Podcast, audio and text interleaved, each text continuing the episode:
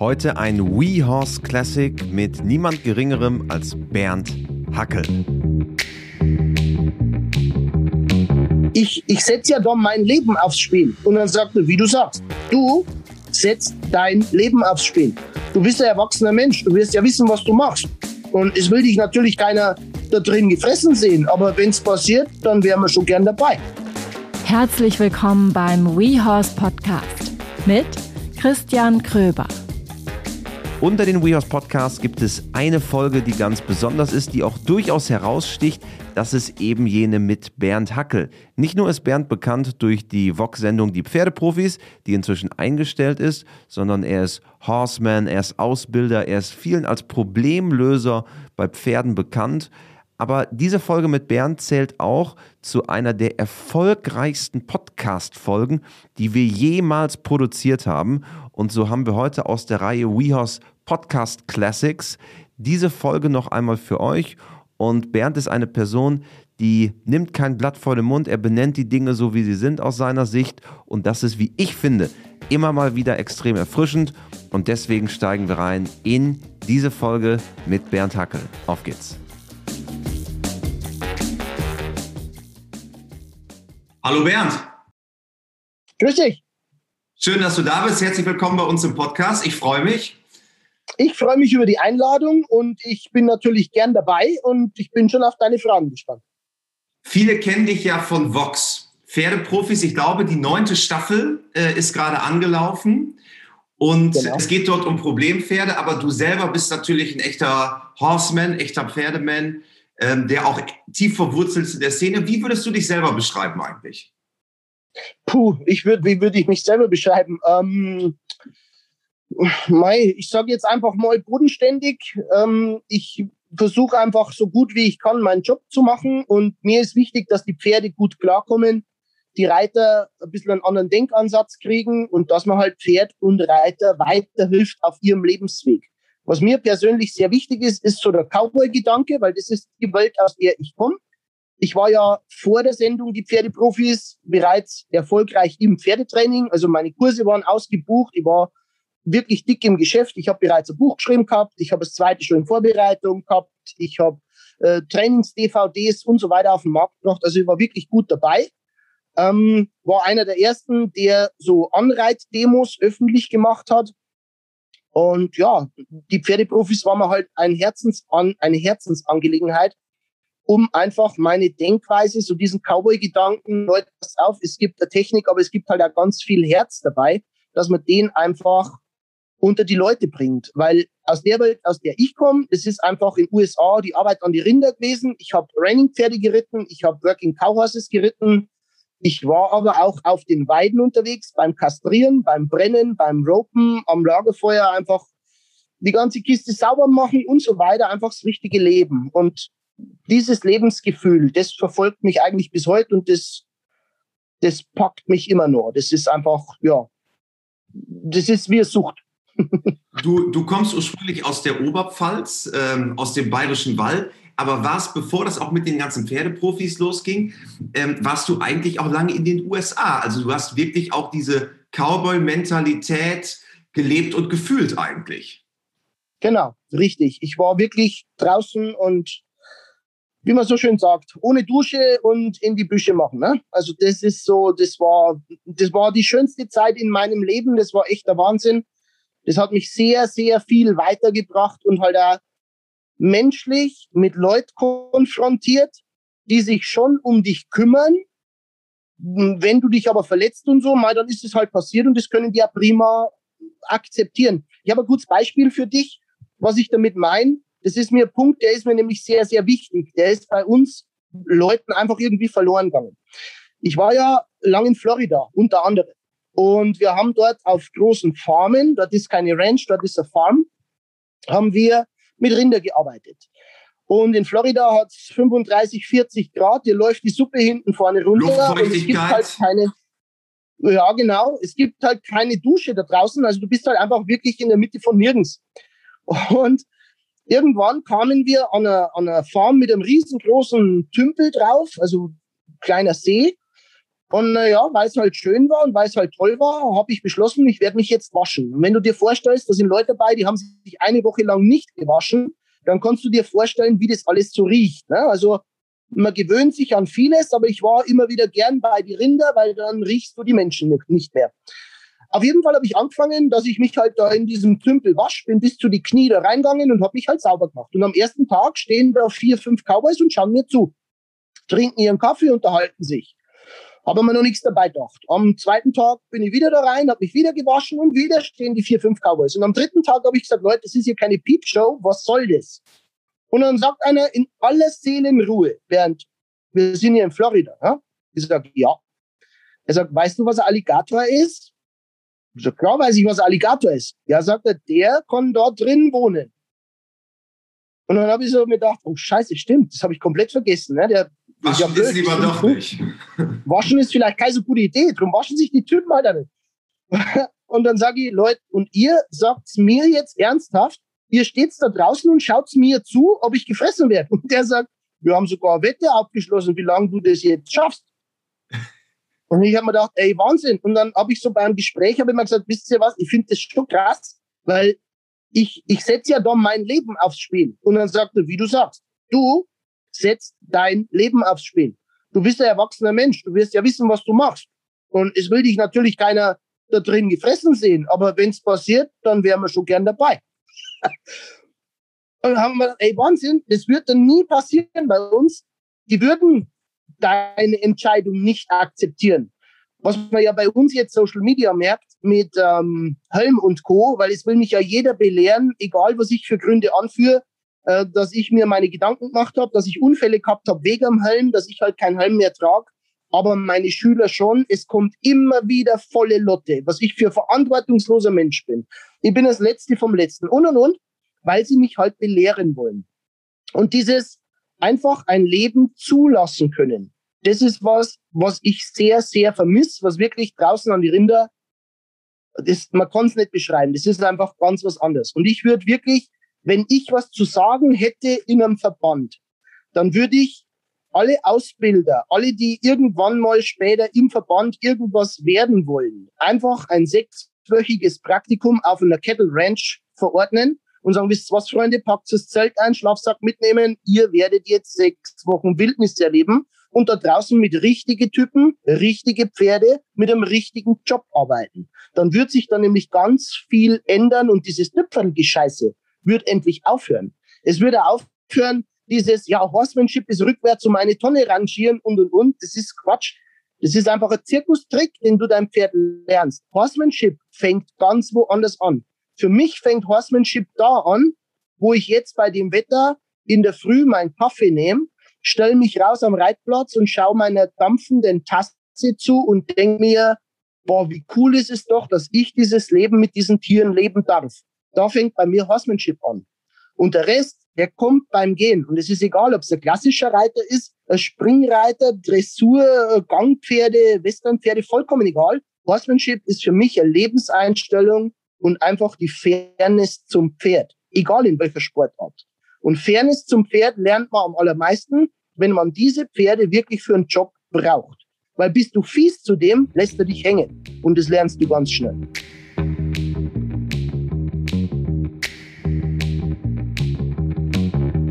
Werbung.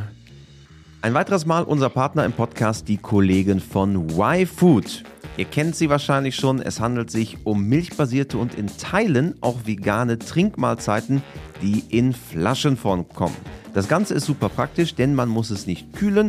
Man kann die Flasche einfach immer, zum Beispiel wie ich es mache, im Rucksack mit dabei haben. Auch im Stall eine wunderbare Sache. Es gibt verschiedene und unzählige Sorten.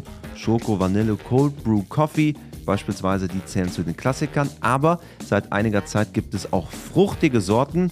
Ihr könnt das Ganze testen in Probiersets, die es im Shop von YFood gibt unter www.yfood.eu und ihr bekommt dort exklusiv als WeHorse Podcast-Hörer mit dem Code WeHorse-Podcast 10% günstiger www.yfood.eu und dort gibt es unter anderem die Probiersets. Viel Spaß!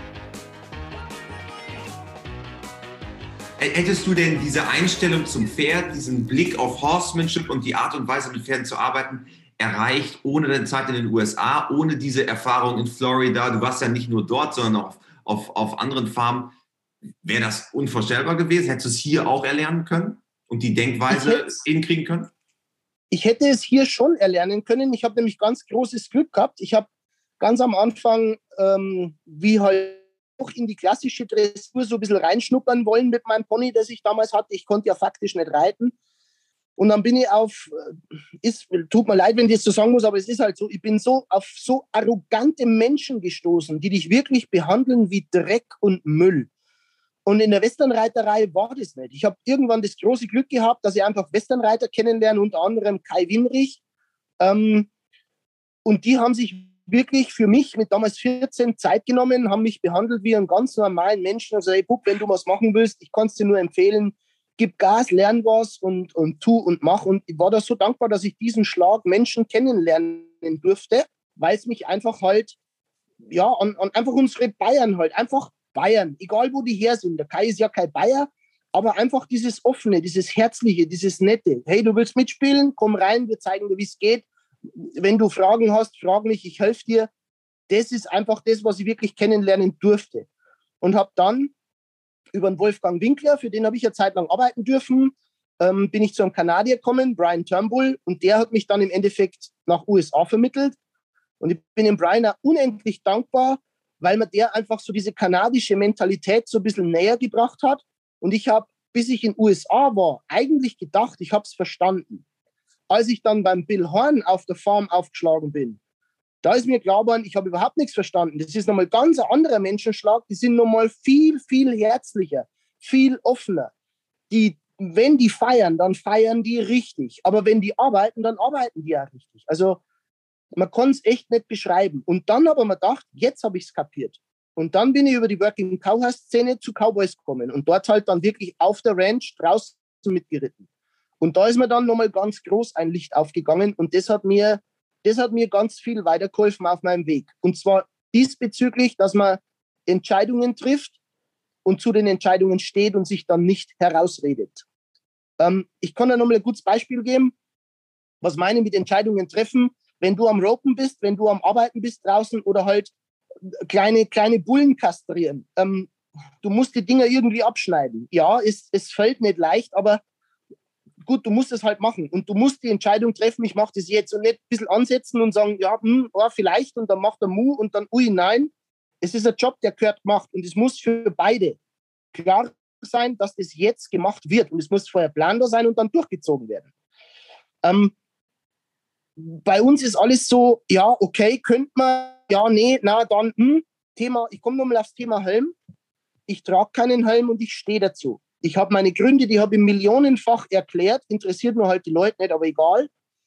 Ich könnte ganz viel Geld verdienen, weil ich ganz viel Angebote habe von diversen Helmherstellern, die sagen, Mensch, Bernd, ich hätte eine super Idee, soll dein Schaden nicht sein? Schon klar. Ähm, wir geben dir richtig Geld und du sagst, wir haben dich mit unserer Marke überzeugt, jetzt trägst du diesen Helm. Du musst ihn ja nicht aufsetzen, nur für Foto mal. Aber das ist halt gelogen. Ich würde mich verbiegen und meine Kinder würden sagen, Papa, du bist der Lügner. Du trägst keinen Helm und du tust so, als ob. Ich habe eine Entscheidung für mich getroffen. Diese Entscheidung ist gereift und diese Entscheidung steht. Und diese Entscheidung wird für den Rest von meinem Leben, gehe ich davon aus, so bleiben. Und das meine mit Entscheidungen treffen. Egal, wer mich alle anmeckert und egal, was die machen. Und wenn es wirklich so wird, wie viele fordern, wir brauchen ein Helmgesetz, dann bin ich der Erste, der beim Doktor steht und sagt, ich brauche eine Befreiung dazu. Ganz klare Sache, weil ich meine Entscheidungen durchziehe. Thema erledigt. Meine Schüler, meine Kinder tragen Helm, denen empfehle ich es auch, weil Helme retten Leben. Ich für mich persönlich bin ein erwachsener Mensch und habe meine Entscheidung getroffen. Und ich erwarte, dass das respektvoll von anderen akzeptiert wird. Und jetzt komme ich nochmal aufs Waschen zurück. Diese Burschen haben akzeptiert, dass ich mich entschieden habe, nicht mehr übel zu riechen. Okay, knock yourself out und dann gehst halt ins Wasser, dann kommt halt der Alligator, wenn du Pech hast. Alles cool. Aber du bist der erwachsene Mensch, mach einfach. Wenn er dich am Arsch hat, wir ziehen dich raus, dann fahren wir dich ins Krankenhaus. Wenn es noch geht, alles cool, wir helfen dir. Aber jetzt erstmal ist deine Entscheidung, leb damit. Alles cool. Aber jetzt würde man als Gegenargument ja nennen, du bist ein Mann, der in der Öffentlichkeit steht, ähm, der auch einen gewissen Einfluss dadurch hat, dass du quasi auch eine gewisse Vorbild, Vorbildfunktion hättest. Wie reagierst du darauf? Ganz einfach. Ich esse kein Fleisch, weil ich Massentierhaltung ablehne. Ähm, ich kann mit diesen Umständen nicht mehr leben. Darum habe ich für mich entschieden, okay, auch wenn es schwerfällt, ich bin wirklich, ich habe gern Fleisch gegessen, aber ich verzichte drauf. Das ist halt so. Ich konnte es den Viechern einfach nicht mehr antun. Ich übrigens auch. Ich, ich habe mich aus demselben Grund entschieden. Ich auch. Eben, genau. Ähm, ich rauche nicht, ich trinke in Maßen Alkohol. Ich achte penibelst genau drauf, wie ich Auto fahre. Allein der Weg zum Kindergarten. Ich grüße die Schülerlotsen. Ich fahre langsam auf den Parkplatz. Ich mache die Musik leise. Ich fahre langsam weg. Ich gebe anderen Leuten Vorfahrt. Ich grüße alle, die mir entgegenkommen. Ich achte auf mein Verhalten. Ich schmeiß nichts in die Umwelt. Ich schaue, dass ich wirklich ähm, möglichst nachhaltig lebe, dass man auf Plastik verzichtet. Und, und, und. Die Palette ist elendslang. Und wenn jetzt einer kommt und sagt, du bist ein schlechtes Vorbild, weil du keinen Helm trägst, dann kann er mich am Arsch, Entschuldigung. Aber der soll einfach mal anschauen, wie gehe ich mit meinen Pferden um. Ähm, ich bin fair zu Lebewesen. Ich, ich bemühe mich, dass die Pferde wirklich im Charakter nicht verbogen werden. Und wenn ich dann auf der anderen Seite manche Helmträger anschaue auf dem Turnier, tut mir leid, da könnte ich kotzen. Wenn es daran liegt, dass ein Helm auf dem Kopf ist und die Leute nur diesen Helm sehen, dann sind es bei mir definitiv an der falschen Adresse. Weil Tierquälerei fängt bei mir nicht beim Helm an und hört nicht beim Helm auf. Man muss einen fairen Umgang mit den Pferden haben. Das ist der Punkt. Und ja, Thema Vorbild, meine Kinder, meine eigenen Kinder, der eine ist vier, der andere ist sieben, die tragen Helm. Kinder haben Regeln. Und meine Kinder verstehen, dass sie diese Regeln befolgen müssen, auch wenn es der Papa nicht macht. Ich habe meine Kinder erklärt, warum ich keinen Helm trage. Und meine Kinder fahren Bobbycar mit Helm, die fahren Fahrrad mit Helm, die gehen reiten mit Helm. Die wissen, dass man das macht. So, und das ist für die ganz normal. Und die stellen das auch nicht in Frage. Und man nennt es Erziehung. Und das ist leider nicht mehr modern, das weiß ich, weil man schiebt halt gern die Erziehung irgendwelchen Vorbildern in die Schuhe. Ah, mein Kind ist scheiße und da war jetzt der schuld. Nein, wenn ein Kind scheiße ist, sind die Eltern schuld. Ganz einfach. Und wer es nicht erziehen kann, der soll sich bitte Hilfe suchen und nicht diese Verantwortung auf irgendwelche Vorbilder abwälzen. Ganz, ganz wichtig. Vielleicht nur abschließend ein Satz. Das ist nämlich ganz wichtig. In Bayern machen die Kinder, was die Mama sagt und nicht, was der Papa tut. Ich glaube, darum funktioniert es so gut bei uns. Ja, sehr gut. Bist du auf jeden Fall überzeugter Bayer. Das, das merke ich schon. Ähm, Definitiv. Die ähm, Problempferde ist ja auch das große Thema bei den Pferdeprofis. Ihr seid jetzt, glaube ich, in der neunten Staffel, ne? Ja. Wie ist eigentlich dazu gekommen? Ich meine, du bist ein, ein passionierter Pferdemensch in den USA gewesen, äh, lebst diese Western-Attitüde. Wie wird man dann auf einmal Fernsehstar? Rufen die einfach an, sagen, hey, hör mal zu, äh, wir haben dich gesehen, komm mal vorbei, lass mal was im Fernsehen machen. Weil ich glaube, es kam ja aus den Hundeprofis heraus, aus dem Hundeprofi Martin Ritter. Genau. Martin Ritter hat irgendwann die Idee gehabt und hat gesagt, Mensch Leute, es gibt doch bestimmt irgendwelche anderen Tiere, die Schwierigkeiten machen können. Ähm, was was könnte man denn da nehmen? Und äh, ehemaliger Praktikant, auch mittlerweile sehr guter Trainer, der hat zeitlang als Co-Trainer dann für mich gearbeitet, betreibt seine eigene Anlage, der Alexander Madel auf der M-Ranch. Der hat ursprünglich die Anfrage gekriegt und hat gesagt, ey, wisst was, geht's doch zu meinem Ex-Chef und fragt den mal, ist vielleicht eine gute Idee, ähm, der kann euch da weiterhelfen. So, dann ist ein Redakteur kommen, hat sich unsere Anlage angeschaut, wo ich war damals und hat mir zugeschaut beim Pferdetraining. Es gab eine Unterhaltung und der hat dann gesagt, Mensch, ja, kameraaffin wäre, ähm, hättest denn Interesse, dass wir da was machen? Ich sagte, ja, also wenn ihr das wollt, ich wäre bereit dazu, kein Problem. Weil ich mir gedacht habe, damals schon, ist ja jetzt zehn Jahre her, wir können vielleicht endlich schaffen, was niemandem gelungen ist bisher, nämlich eine Plattform fürs Pferd im deutschen Fernsehen schaffen, dass man einfach diesen breiten Sport mehr Leuten näher bringt. So, das war so mein Hintergedanke.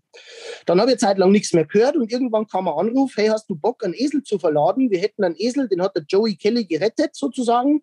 Und der Joey Kelly von der Kelly Family, ne? Ehemalig Kelly Family. Kelly. Genau, richtig. Und ich sollte diesen Esel für den Joey Kelly verladen, ähm, weil er halt noch keine Ahnung hat und die irgendwie Schwierigkeiten haben mit diesem Tier. Ich setze mich also ins Auto, fahre nach Köln und mich trifft ein Esel, der ist so einen Meter bis einen Meter zehn groß, macht ganz lieb IA, schaut mich an und sagt, so, so, du bist also der Herr, der mich jetzt wegfährt. Dann habe ich erst mal lachen müssen und gesagt, Leute, das ist ja kein Esel, das ist ja Spielzeug. Den klemmen wir unter den Arm und dann trage ich den da rein. Wo ist denn das Problem? Und dann sagt die Frau, ernsthaft, schaut mich an und sagt, Herkel, wir haben Sie gerufen, weil wir Angst haben, dass sich jemand ernsthaft verletzt. Dann habe ich die erstmal ausgelacht, ne? weil ich gesagt komm, das ist was, der ist doch süß, was ist denn da los? Ja, also ähm, der Grund, warum er weg muss, er greift Menschen an und er hat seinen Kumpel fast umgebracht. Sein Kumpel war doppelt so groß wie er. und jetzt muss er halt weg. Ich sage, okay, gut, dann mach einen Hänger auf, ich lade den ein. Es war eine Drehzeit von eineinhalb bis zwei Stunden anberaumt.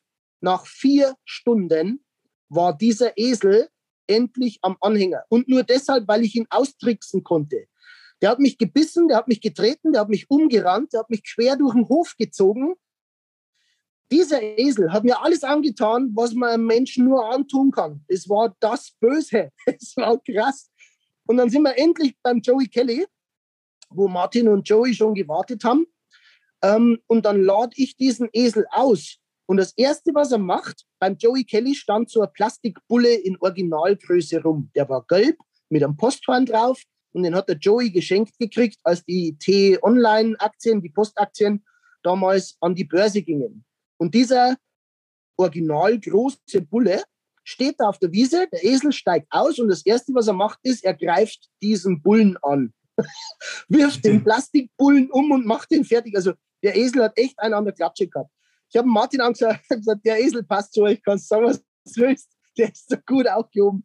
Es ist krass. Joey Kelly sagt, warum hat es denn so lange gedauert? Ich sage, keine Ahnung, Joey, er wollte nicht einsteigen. Und der Joey sagt ernsthaft, na, vielleicht steht er nicht auf Kelly Music.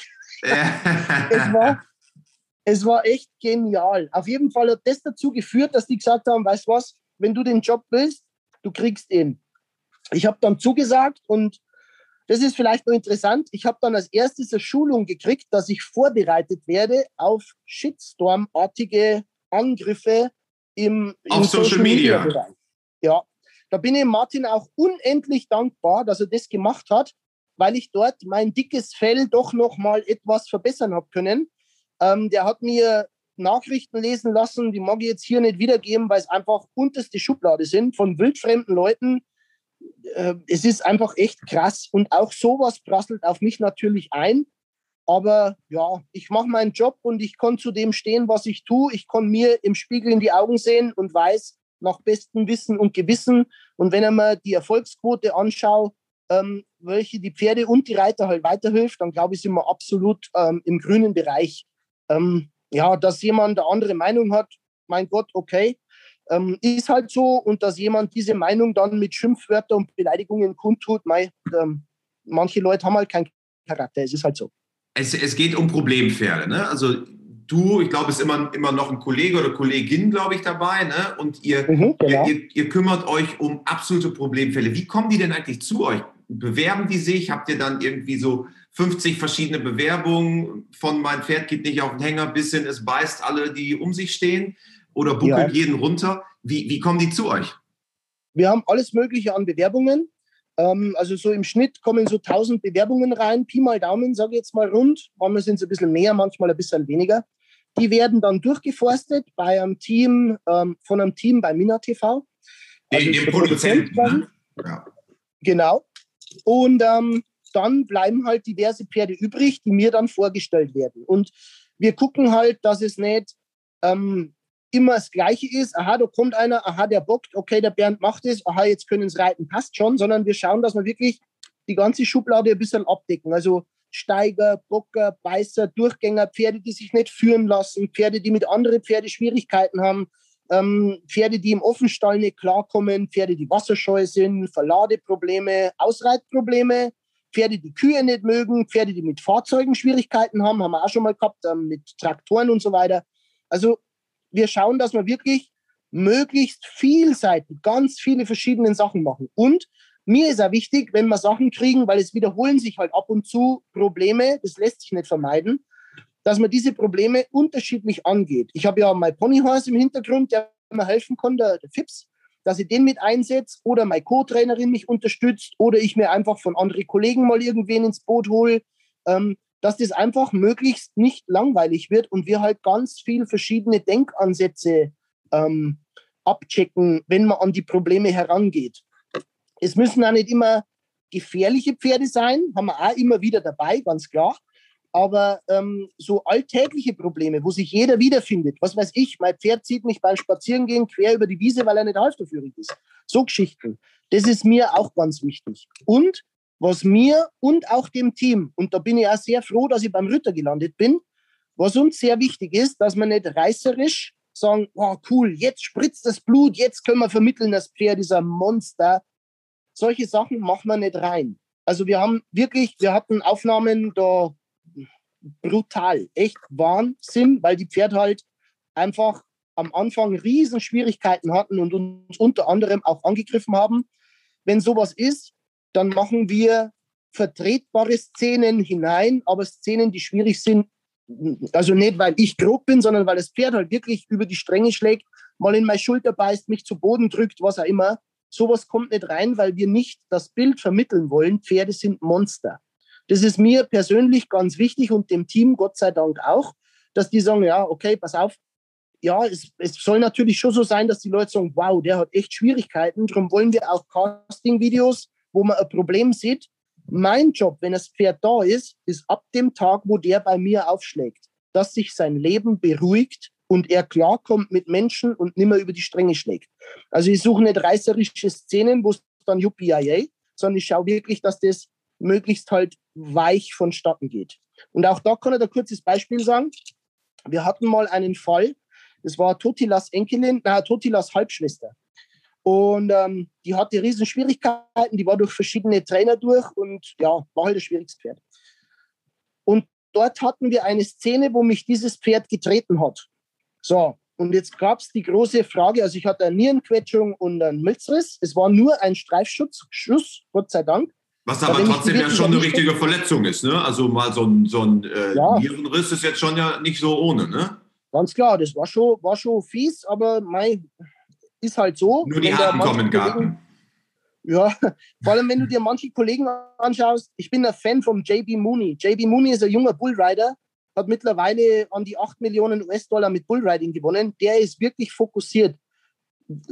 ich gebe da wirklich einen Tipp, schau mal bei YouTube einfach JB Mooney der Typ ist absoluter Vorbildcharakter.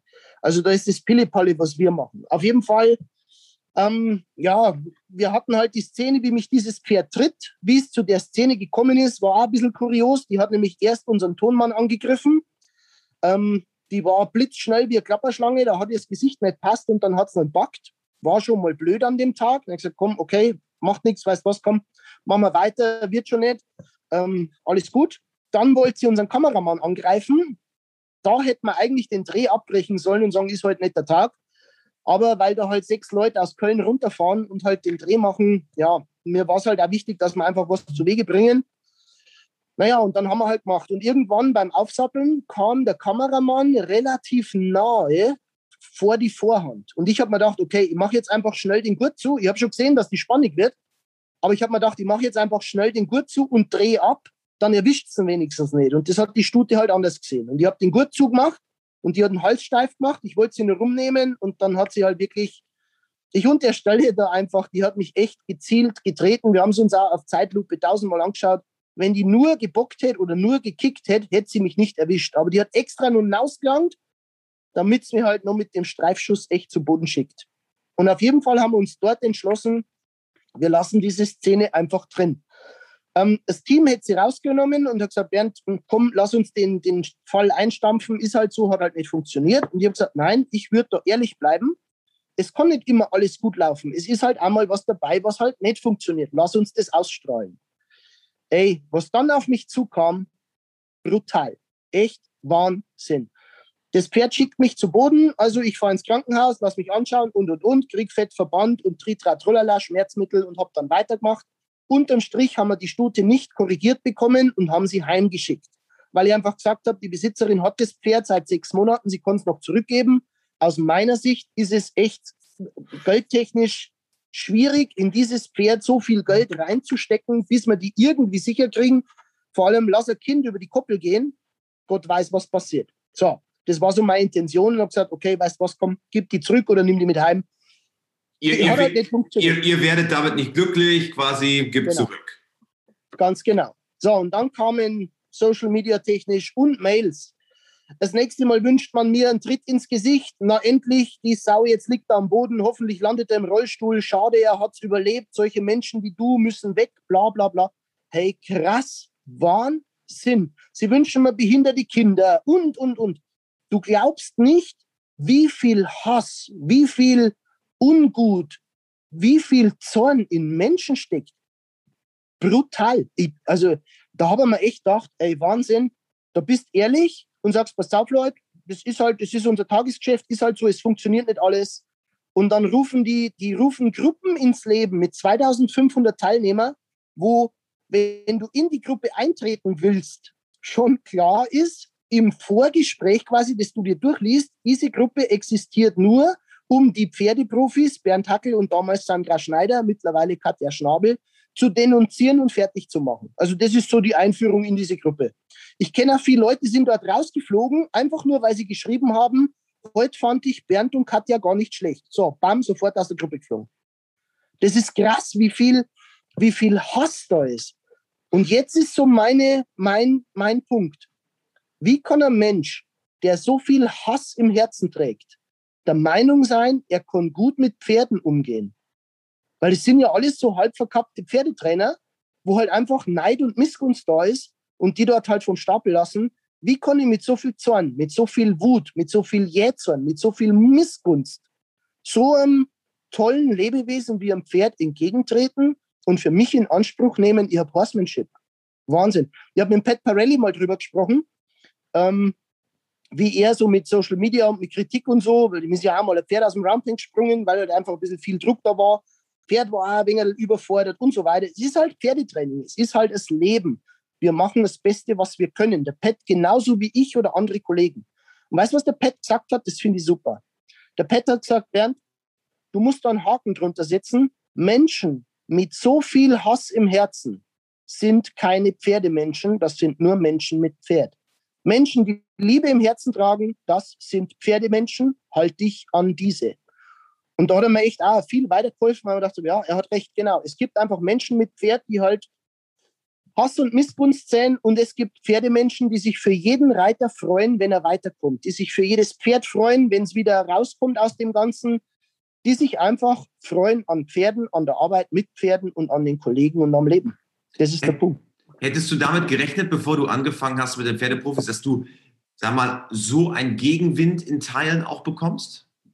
Gerade auf hab, Social Media auch?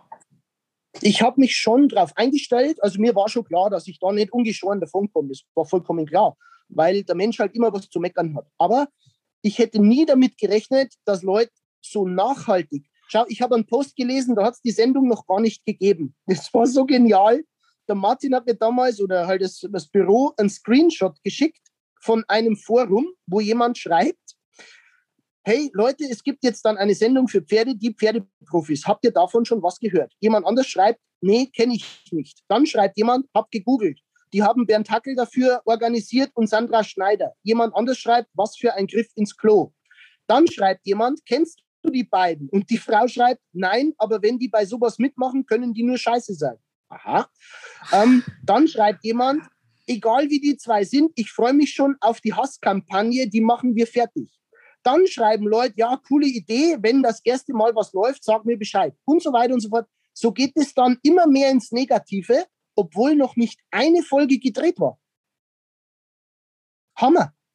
Ja, da bleibt krass, mir ja. einfach die Spucke weg. Ja. Aber das sind halt Pferdemenschen, ne? So ist halt. Und ähm, die, die Pferde, die sind dann auch eine Zeit lang bei dir. Also das ist, glaube ich, auch wichtig für alle, die gibt ja bestimmt auch viele ähm, Fans, die äh, den Podcast hören von dir, die, die Pferde sind dann einfach eine gewisse Zeit bei dir und man sieht ja die Ausschnitte auf dem Weg dahin zur Problemlösung. Genau. Also die Pferde sind so in der Regel zwischen drei, vier und acht, neun Monaten da, je nach Problem. Der längste, den wir gehabt haben, äh, der glaube ich war acht oder neun Monate im Training, war der Willi damals, der war echt nicht ohne. Ähm, aber in der Regel ja, sind wir halt wie mit ganz normalen Trainingspferd auch am Arbeiten. Es kommt das Filmteam einmal alle vier Wochen vorbei und die bleiben dann zwei, drei Tage da und wir machen Aufnahmen. Ich rufe dann an, wenn ich sage, Mensch, ich glaube, der nächste Punkt wäre soweit, ich glaube, das hat er jetzt verstanden. Ich gehe jetzt an die Doppellonge oder ich nehme dann als Handpferd mit oder jetzt kommt der Besitzer und wir beziehen den ins Training mit ein. Das, das wäre halt möglichst die Anfänge von jedem neuen Training oder von jeder neuen Stufe mit thematisieren können. In 25 Minuten pro Trainer müssen wir uns auch vor Augen halten, funktioniert es natürlich nicht immer, weil es gibt eine ganze Bandbreite an Arbeiten, die wir mit diesen Pferden machen. Ähm, grundsätzlich rechne ich zur Trainingszeit circa vier bis sechs Wochen obendrauf, die wir halt brauchen, weil das Filmteam an dem und dem Datum nicht kann, wo ich sage, okay, dann kriegt ihr jetzt zwei, drei Tage frei, ähm, dann trainiere ich dann wieder an, bis ihr kommt, damit es halt wirklich noch zu sehen ist, wie der nächste Ausbildungsstep kommt. Und ähm, ja, es sind einfach halt verschiedene Konstellationen, auf die man ein bisschen Rücksicht nehmen muss. Deshalb braucht man länger. Aber sage ich auch gleich dazu, weil das ist auch was, was du immer wieder liest. Wow, Geldschneiderei und das arme Mädel muss so viel zahlen und bla bla. Die Kosten fürs Training übernehme ich. Es kommen keine Trainingskosten auf den Besitzer der Pferde zu. Alles, was der Besitzer zahlt, ist das Einstellen fürs Pferd. Aktueller Preis bei uns ist momentan 450 Euro für die Paddockbox. Darin enthalten ist Futter, Kraftfutter, rausbringen auf die Weide, wieder reinbringen, eindecken, ähm, aufhalten beim Hufschmied, weil die Leute ja manchmal weit weg wohnen, Tierarztbehandlungen, wenn der Tierarzt kommen muss. Wir versorgen die Pferde nach Strich und Faden. Äh, wir trainieren die natürlich logisch. Ähm, wie gesagt, Trainingskosten gehen auf mich und das Pferd kostet im Endeffekt nichts anderes, wie wenn er daheim irgendwo in der Box halt steht.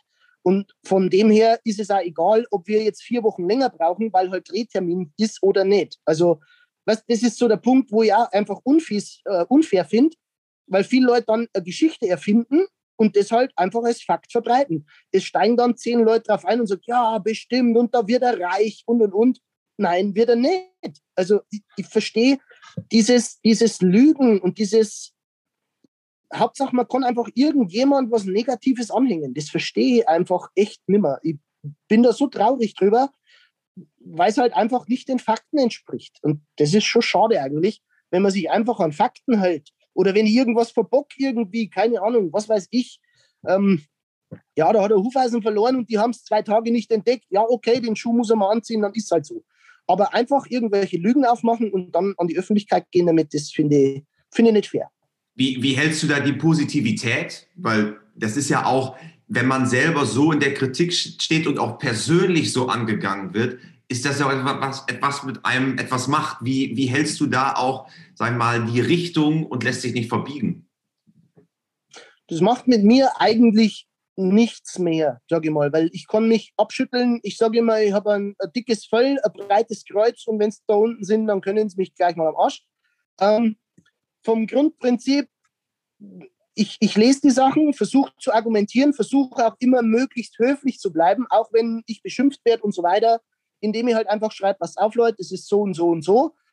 Meine Zeit gibt es leider nicht her, dass er mir nur bei Facebook und so weiter äußere, weil jeder denkt ja, er braucht da eine eigene Antwort äh, und stellt die zehnte Frage zum hundertsten Mal.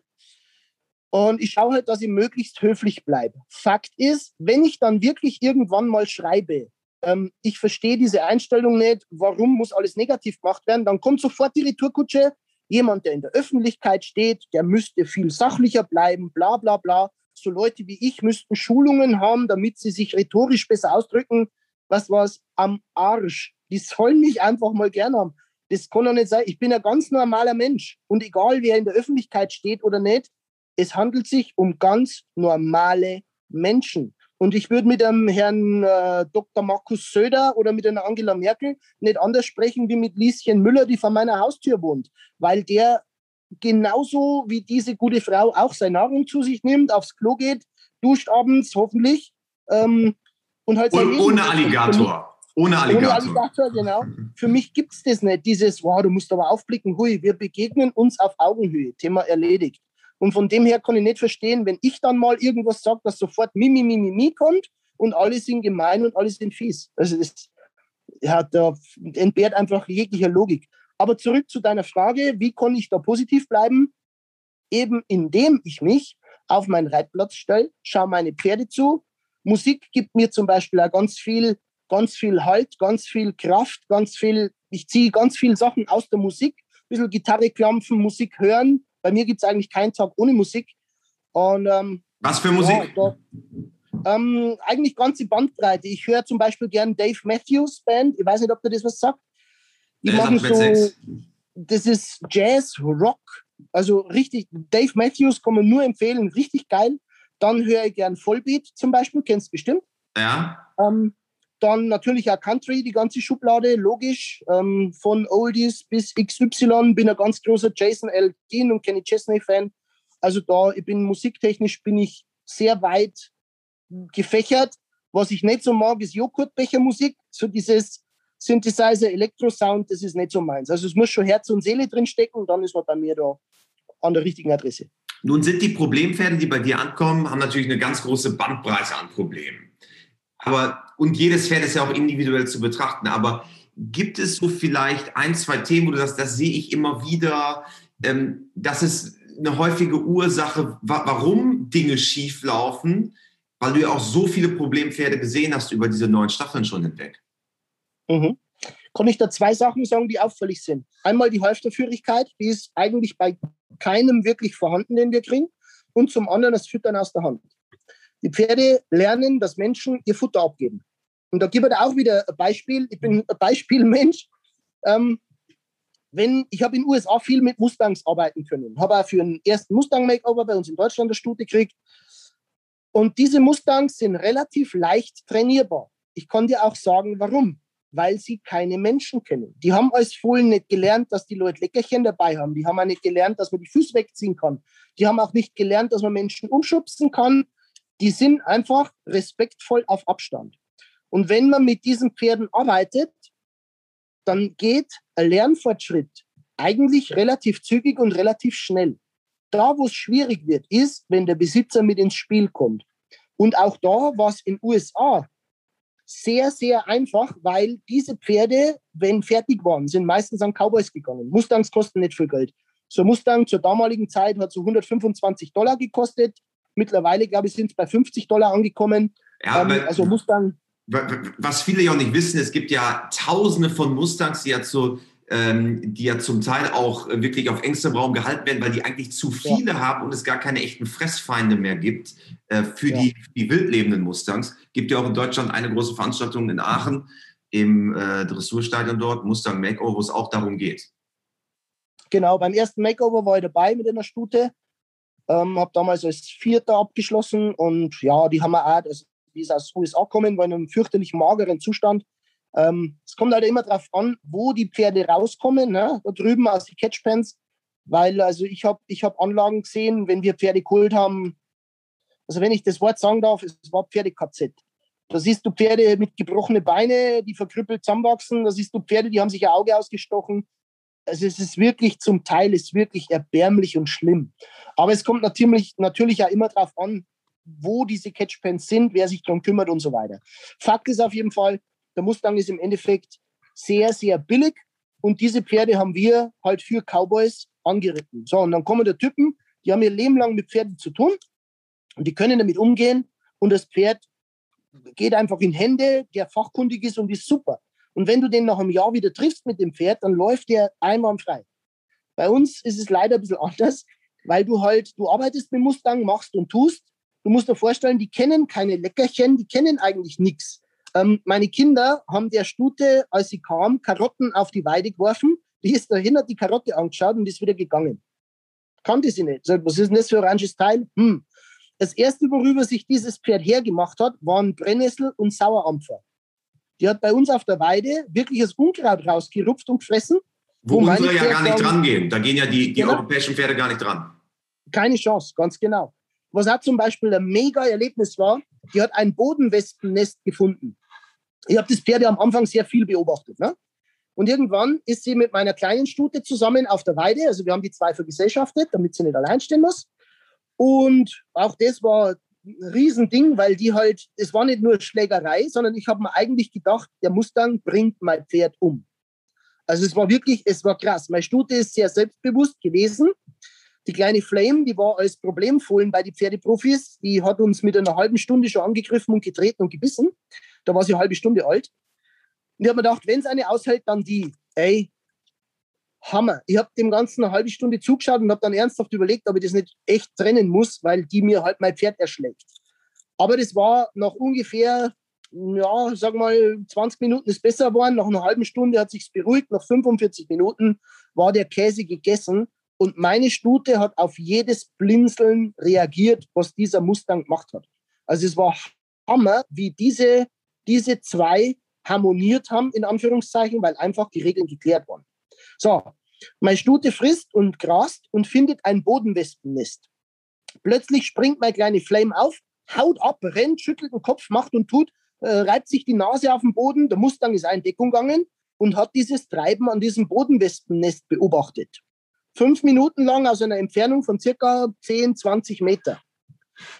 Nach ein paar Minuten ist sie dann etwas näher gekommen, noch etwas näher gekommen und als sie noch so zwei Meter entfernt war, geht die auf die Hinterhand, springt los und ballert mit der Vorhand in die Erde, bam, bam, bam, bam, wie ein Maschinengewehr, volle Knecke.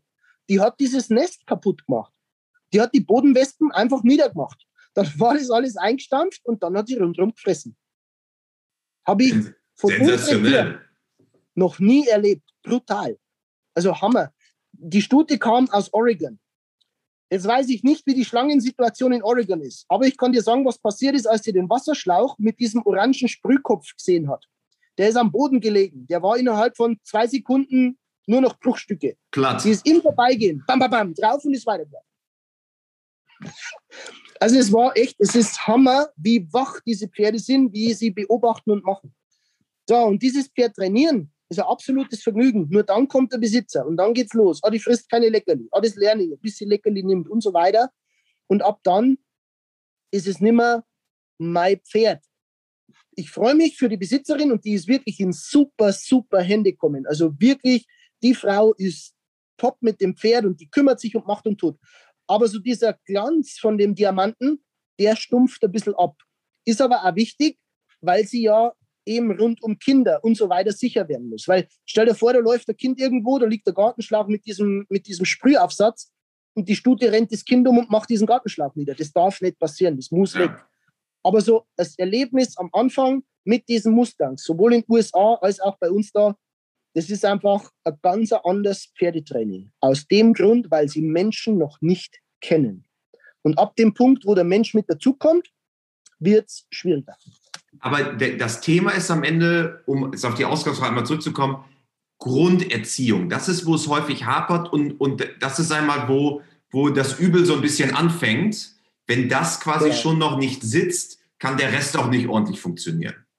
Ganz genau, richtig. Wenn die Basis nicht passt, darum komme ich ja grundsätzlich bei jedem Pferd eigentlich zurück zur Halfterführigkeit, Hinterhand, Vorhand separieren, die vier Viertel ordentlich um mich herum bewegen, dass die Pferde sich schon mal am Halfter lösen können, dass die nicht schnaubend in der Gegend rumlaufen. Die Freundin hält das Pferd fest, dann setzt sich eine drauf und dann geht sie ab, die will die Luzi. Dass das schief geht, das ist eigentlich jedem klar. Das ist auch den Mädels klar. Aber oft wissen sie halt nicht, wie, wie kann ich die Situation ändern, wie komme ich da raus. Der Hauptschlüssel in meiner, aus meiner Sicht liegt auf jeden Fall in der Bodenarbeit und in der Kommunikation über unseren Körper. Dass mein Pferd versteht, A, ich bin konsequent in dem, was ich will und B, ich verstehe es, mich auszudrücken, dass mein Pferd versteht, worum es geht. Das ist der Punkt. Nun haben wir ja eben ähm, schon ein bisschen geplaudert ähm, vor dem Podcast und du hast gesagt, dass du so viele Menschen ans Pferd gebracht hast, wie wenige andere wahrscheinlich in Deutschland. Jetzt hast du mit Pferdeprofis natürlich ein Format, ihr habt große Reichweiten. Wahrscheinlich habt ihr mehr Reichweiten als alle Reitturnierübertragungen zusammen, würde ich jetzt einfach mal annehmen dass es mhm. sehr, sehr signifikant ist. Ähm, du bringst auch wirklich Leute zum Pferd. Und das ist, glaube ich, was in der Breite des Pferdesports, die ja von Western bis Dressurreiten eine enorm, ein enormes Spektrum abbildet, gar nicht, glaube ich, so klar, weil das ist ja eigentlich wirklich mega cool. Ja, also ich gebe da mal so eine kleine Hausnummer. Wir haben, wenn eine Sendung nicht so gut läuft, circa 1,3, 1,5 Millionen Zuschauer ähm, wenn eine Sendung richtig gut läuft, so 2,5, 2,9 Millionen Zuschauer. Damals bei der ersten Staffel, also bei der ersten Folge, hatten wir ungefähr 500.000 bis 600.000. Mehr waren es damals noch nicht. Mittlerweile haben wir Millionen Publikum, also richtig genial. Punkt Nummer eins. Punkt Nummer zwei. nach jeder Ausstrahlung, nicht nach jeder Staffel, sondern nach jeder Folge, kriegen wir zwischen 150 und 200 E-Mails äh, von Leuten, die sagen, Mensch, hey, ähm, cool, wo kann ich denn hin zum Pferdetrainieren? Äh, wo ist denn der Denkansatz vom Pferdetraining? Was für Literatur kann mir weiterhelfen? Wo schicke ich meine Kinder hin in Unterricht? Meine Kinder möchten reiten anfangen, wir wohnen in der Stadt, was machen wir jetzt? Ähm, und so weiter und so fort. Also es ist immens. Zusätzlich dazu gebe ich dann noch eine Hausnummer. Ich habe auf die Live-Shows, die ja jetzt leider nicht stattfinden dürfen, Corona-technisch, aber ich mache die ja ein paar Jahre. Ähm, früher, ganz früher, ich habe 1994 angefangen mit der ersten Live-Show damals.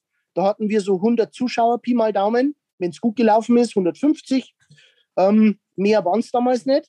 Mittlerweile habe ich auf den Live-Shows 1000 Zuschauer und habe circa 15 Live-Shows jedes Jahr.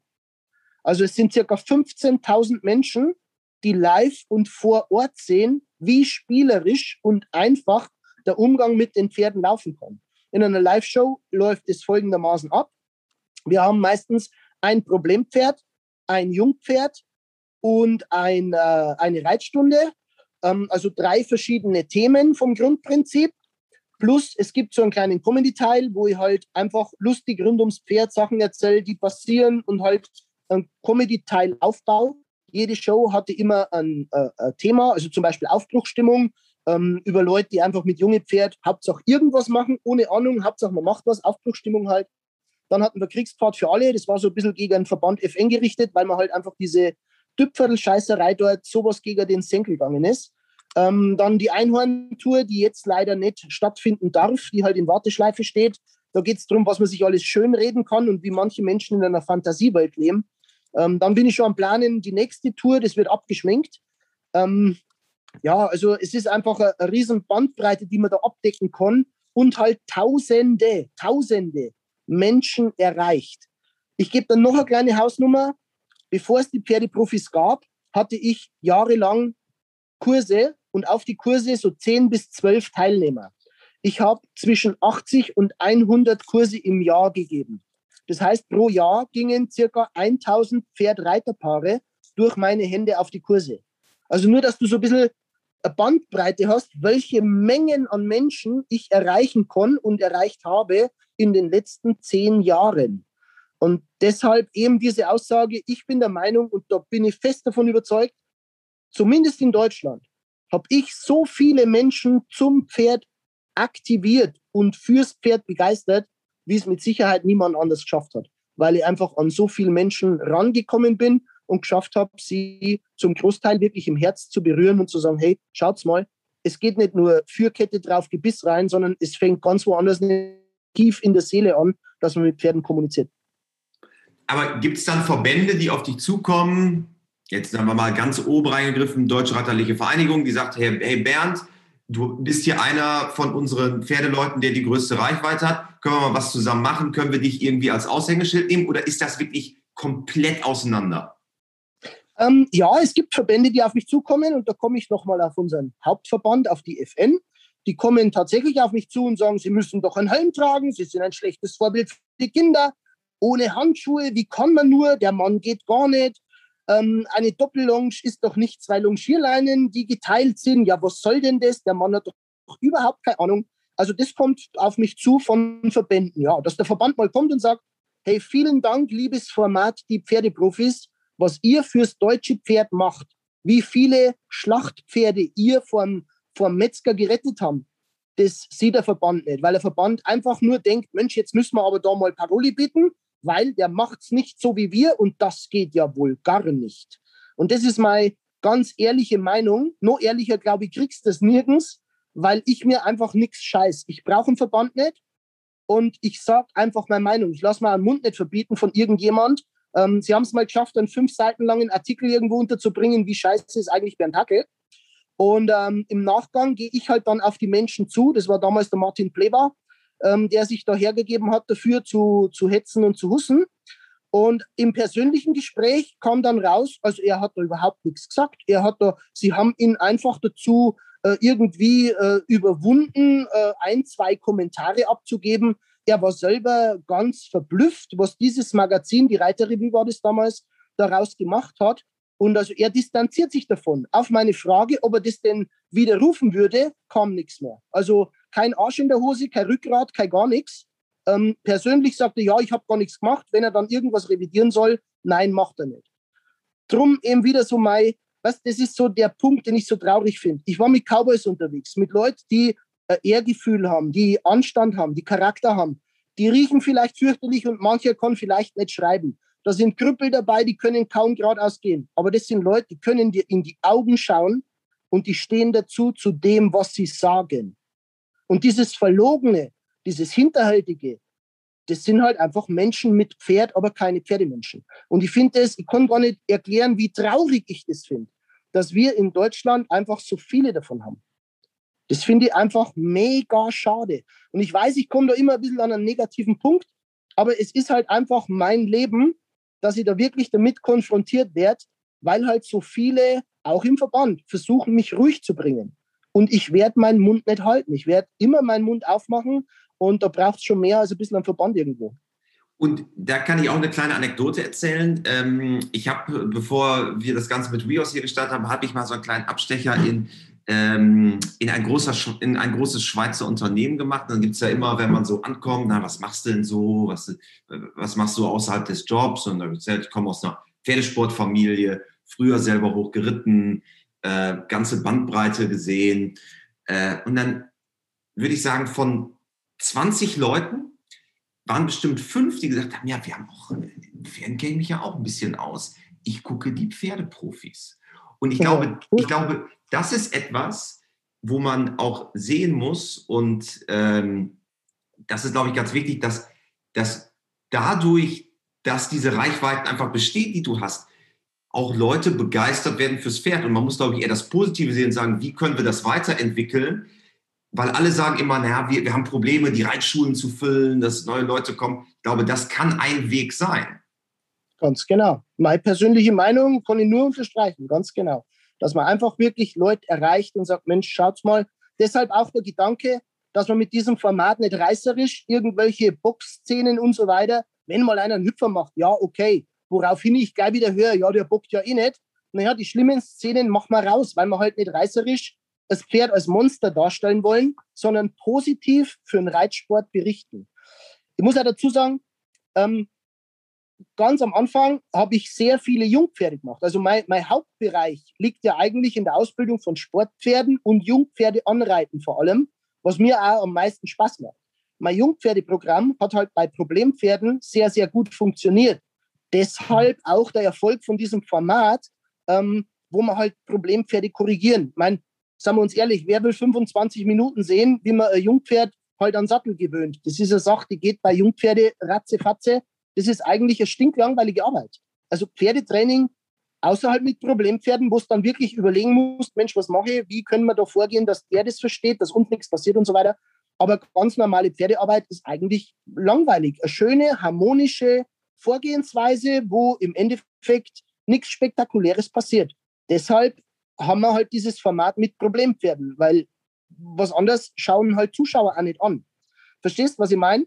Trotzdem schauen wir, dass wir unsere reißerischen Szenen halt nicht reinmachen, sondern eher rausmachen, dass dieses mein Pferd ist ein Monsterbild gar nicht erst vermittelt wird, dass die Pferd verstehen oder die Leute verstehen, ähm, Pferde verstehen uns Menschen manchmal falsch und es beruht eigentlich oft auf Kommunikationsproblemen.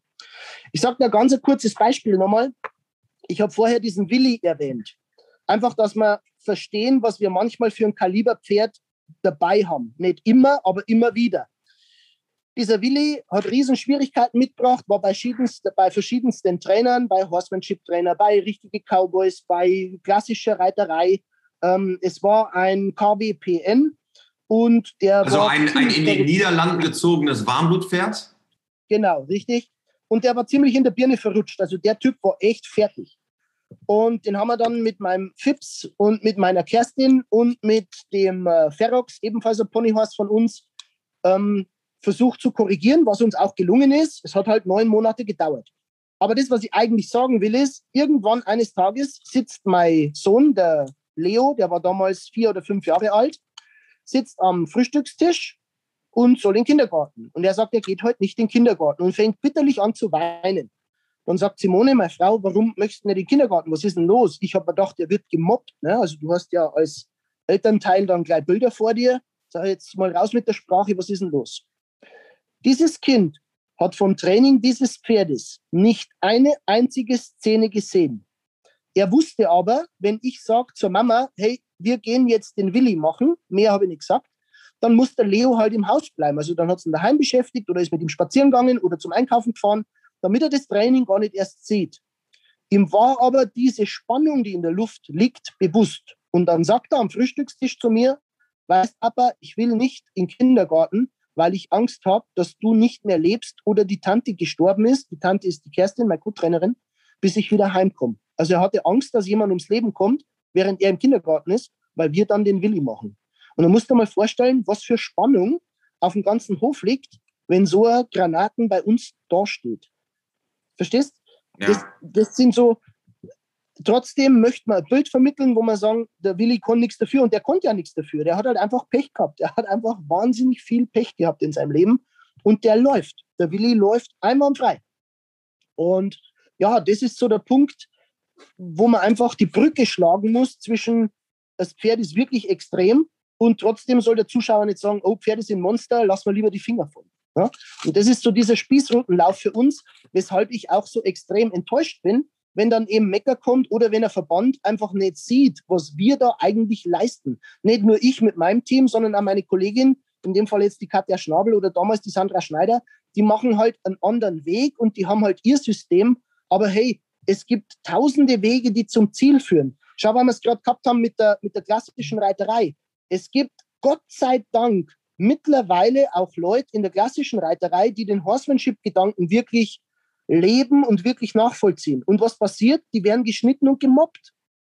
Verstehst? Da ist, da ist kein Verband, der sagt, boah, hey, cool, Mensch, ähm, du arbeitest deine Pferde ohne Halfter, du kannst die frei arbeiten.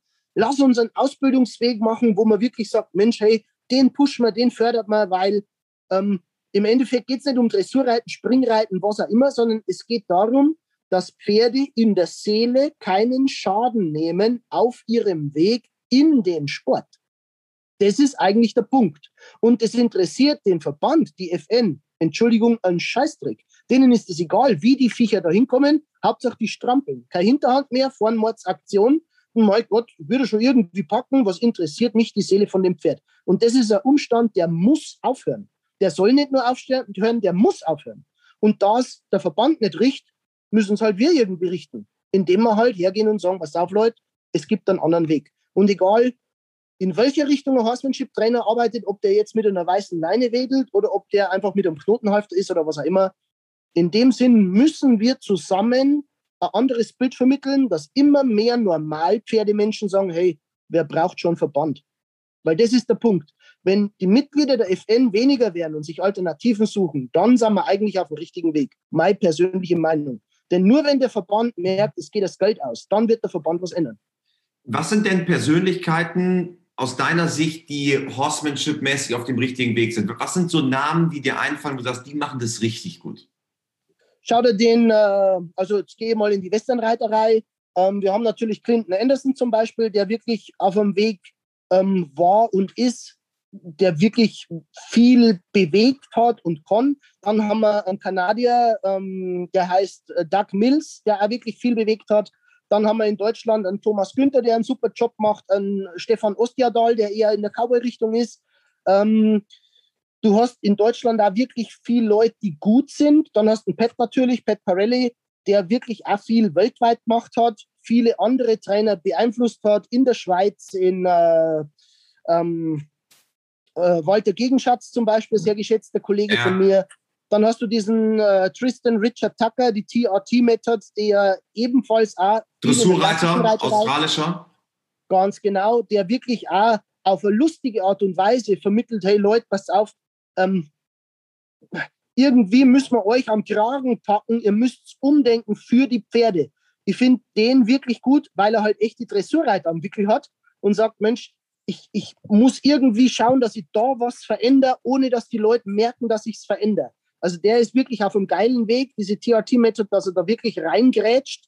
Ähm, der, hat, der hat noch viele Möglichkeiten vor sich. Ich glaube, der hat sein Potenzial noch gar nicht ganz ausgeschöpft. Ähm, du hast einfach mittlerweile, Gott sei Dank, wirklich viele, die in diesem Eimer mit umrühren, der eine oder andere ein bisschen in die andere Richtung, okay, aber grundsätzlich sind wir auf dem richtigen Weg. Ähm, Martin Kreuzer zum Beispiel auch einer, der von Parelli beeinflusst viel, viel verändert hat. Jean-Claude Düssli damals, der auf einer Klar, ganz anderen Richtung die Leute wirklich im Herz berührt hat. Also du hast, du hast ganz viele, die wirklich mithelfen. Und eins vereint eigentlich alle, nämlich, dass sich jeder hinstellt und sagt, der Verband geht gar nicht. Und deshalb meine Hoffnung, dass wir da wirklich was verändern können. Ich hab, vor kurzem habe ich ja ganz eine tolle, das war so cool. Das ist ein Mensch, den kenne ich nicht. Der hat aber unter einem Post was geschrieben. Und zwar hat er die Pferdeprofis gesehen und das Szene hat ihm nicht gefallen. Und dann hat er halt da reingeschrieben, ja, na, also ist nicht seins, geht gar nicht. Ähm, der heißt Gottwald, Gottwald äh, Walter, glaube ich, heißt er. Ich bin mir nicht mehr ganz sicher. Auf jeden Fall ist das ein Dressurreiter oder ein klassischer Reiter aus Österreich. So. Und jetzt habe ich da nicht reagiert und gesagt, boah, wie kannst du nur? Und der Kollege und lala, sondern ich habe mir erst mal seine Seite angeschaut und der sagt zum Beispiel, Sperrimen gehört verboten. Ähm, wie, wie, wie kann man nur Pferde so behandeln? Warum denkt der Verband nicht um? Und dann habe ich mit ihm zwei, drei Sachen ausgetauscht und habe ihm eine persönliche Nachricht geschickt, wo er sehr höflich war. Und dann kam eine komplette Wende, wo er sagt, Mensch, hey, und das hat er öffentlich gepostet und das finde ich so geil, das rechne ich dem hoch an. Er hat sich öffentlich für seinen Post entschuldigt und hat gesagt, tut mir leid, es ist mir was passiert, was mir immer wieder mal passiert, dass ich aus einer Situation, wo ich eine Sekunde was sehe, ein Urteil über einen Menschen fälle. Ich habe mich jetzt über dich, also über meine Person, informiert und ich nehme das zurück, was ich gesagt habe. Ich entschuldige mich für meinen Post. Ähm, du machst das halt anders, aber du bist für die Pferde da und das rechne ich dir hoch an. Und so, wenn mehr Leute werden, heißt, dass man einfach einmal sagen kann, hey, tut mir leid, ähm, war vielleicht über die Stränge geschossen, lass uns mal was tun. Und mittlerweile sind wir am Gedankenaustausch, wo er sagt, er freut sich auf ein persönliches Treffen. Ich mittlerweile ehrlich gesagt auch, weil wir einfach dort zusammenkommen sind und ich lerne jemand aus einer ganz anderen Reiterei nochmal kennen, der eben auch für die Pferde eintritt und mit dem mich wieder verbindet, dass der sagt, pass auf, der Verband muss umdenken, der Verband muss was tun, weil halt so viele Sachen einfach nicht gehen. Lieber Bernd, am Ende eines jeden WeHorse Podcasts gibt es die vier klassischen WeHorse-Fragen, die jetzt auch dir blühen.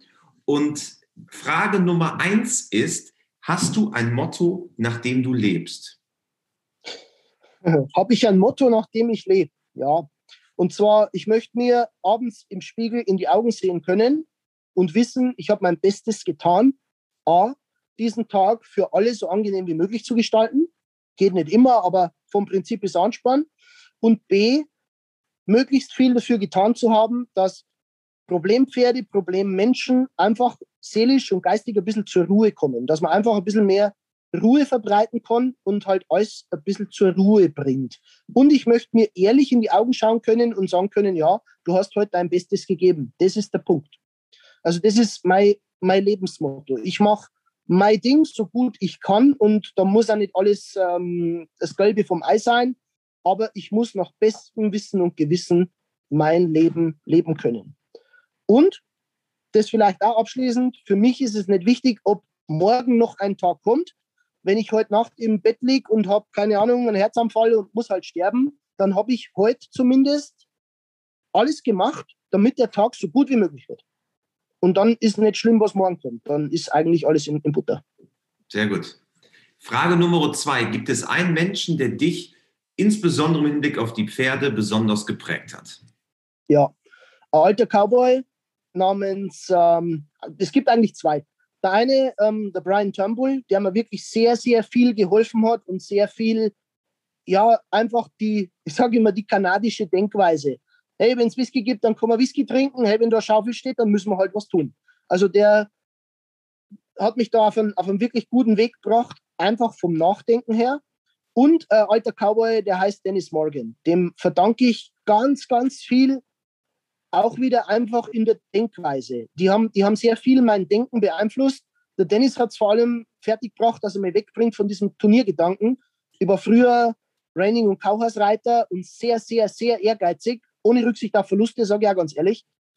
Ähm, und der Dennis hat es fertiggebracht, dass er gesagt hat, pass auf, und am Ende dieses Tages, wenn du jetzt diese Schleife in der Hand hältst, was denkst du dir ganz ehrlich?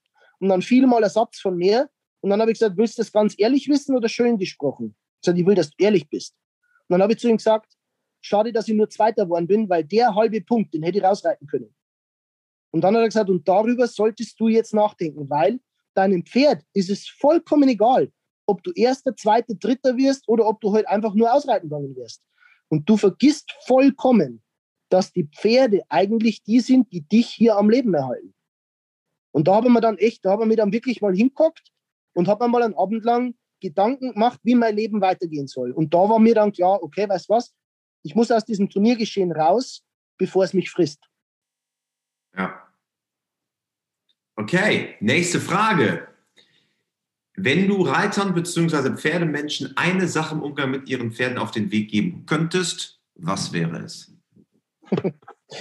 ähm, ganz wichtig aus, meinen, aus, meiner, aus meiner Sicht, es mag der ein oder andere ein bisschen anders sehen, aber ein bisschen mehr die Augen zumachen und Fehler ver verzeihen und ein kleines bisschen mehr das Herz aufmachen und das Pferd im Herzen zulassen. Das wäre so mein Rat. Nicht, ah, der muss doch und der hat doch zu und es kann doch nicht sein, dass der dann Fehler macht und der darf das nicht, sondern einfach das Herz aufmachen und schauen, was dein Pferd dir bringt. Weil viele Pferde sind dazu bereit, ein guter Freund zu sein und werden so drauf gedrillt, Champion zu werden, dass unterm Strich weder Champion noch ein guter Freund sein können. Und zum Abschluss vervollständige bitte diesen Satz. Pferde sind für mich. Das Wichtigste eigentlich im Leben, abgesehen von meinen Kindern und meiner Familie und meinem, meinem Team, das um mich herum ist, weil ich die alle wirklich aus dem Herzen liebe. Aber grundsätzlich sind Pferde für mich die Essenz im Leben. Großartig.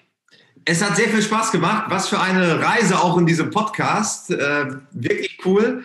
Vielen lieben Dank, Bernd. Ähm, und weiterhin alles Gute. Wir drücken alle Daumen auf deinem weiteren Weg und werden das natürlich ganz genau beobachten auch. Vielen Dank für die Einladung. Ich ähm, ja, war gern dabei und wenn was ist, sag Bescheid. Du kannst jederzeit auf mich zurückgreifen.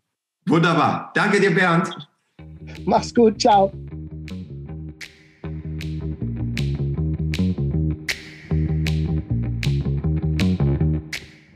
Diese Folge wurde produziert von Mara Landwehr. Mein Name ist Christian Kröber. Schön, dass ihr dabei wart bei dieser Folge. In zwei Wochen kommt die nächste. Abonniert gerne unseren Kanal, dort wo ihr Podcasts hört.